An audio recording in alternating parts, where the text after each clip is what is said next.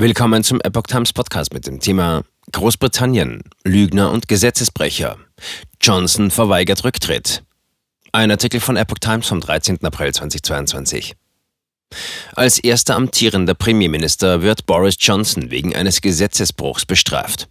Die Opposition ist empört, doch den britischen Regierungschef ficht das nicht an. Trotz einer beispiellosen Strafe wegen der Teilnahme an einer Lockdown-Party will der britische Premierminister Boris Johnson nicht zurücktreten. Er bedauere sein Verhalten, sagte der Regierungschef. Aber ich denke, das Beste, was ich jetzt tun kann, ist, mich nach der Begleichung der Strafe auf die anstehende Aufgabe zu konzentrieren. Das werde ich tun, betonte Johnson. Er ist der erste amtierende Premierminister, der wegen eines Gesetzesverstoßes bestraft wird.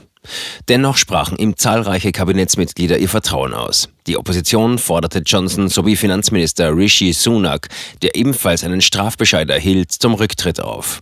Geführt von Lügnern und Gesetzesbrechern, titelte die Zeitung Daily Mirror am Mittwoch. Geburtstagsfeier im Corona-Lockdown.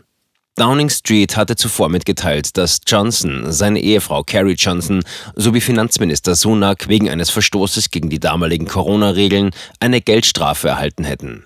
Es handelte sich demnach um ein Treffen zu Johnsons Geburtstag am 19. Juni 2020 in seinem Amtssitz in der Downing Street. Damals galten wegen der Pandemie strenge Kontaktbeschränkungen. Nach Informationen der Zeitung The Sun musste Johnson 100 Pfund, rund 120 Euro Strafe zahlen. Die Londoner Polizei ermittelt wegen insgesamt zwölf Veranstaltungen in den Jahren 2020 und 2021. Es ist nicht ausgeschlossen, dass Johnson wegen der Teilnahme an anderen Events weitere Strafbescheide erhält. Es gab eine kurze Zusammenkunft im Kabinettsraum kurz nach 14 Uhr, die weniger als 10 Minuten dauerte und bei der Leute, mit denen ich zusammenarbeite, freundlicherweise ihre Wünsche geäußert haben, sagte Johnson. Und ich muss in aller Offenheit sagen, dass mir damals nicht bewusst war, dass dies ein Regelbruch gewesen sein könnte. Ich akzeptiere demütig, dass es einer war. Nun blicke er nach vorne.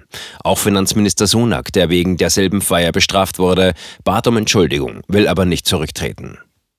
Rücktrittsforderungen häufen sich. Johnson hatte zuvor wiederholt dementiert, dass er oder seine Mitarbeiter Corona-Regeln gebrochen hätten. Medienberichte legten aber andere Schlussfolgerungen nahe. Ein erster interner Untersuchungsbericht warf Downing Street Führungsversagen und schwere Regelverstöße vor.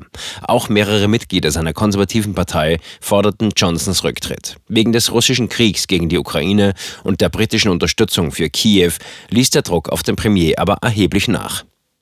Nun aber flammten Rücktrittsforderungen neu auf. In einer Umfrage des Meinungsforschungsinstituts YouGov waren 57 Prozent der Meinung, Johnson müsse gehen. Nur 30 Prozent der Befragten stützten den Premier.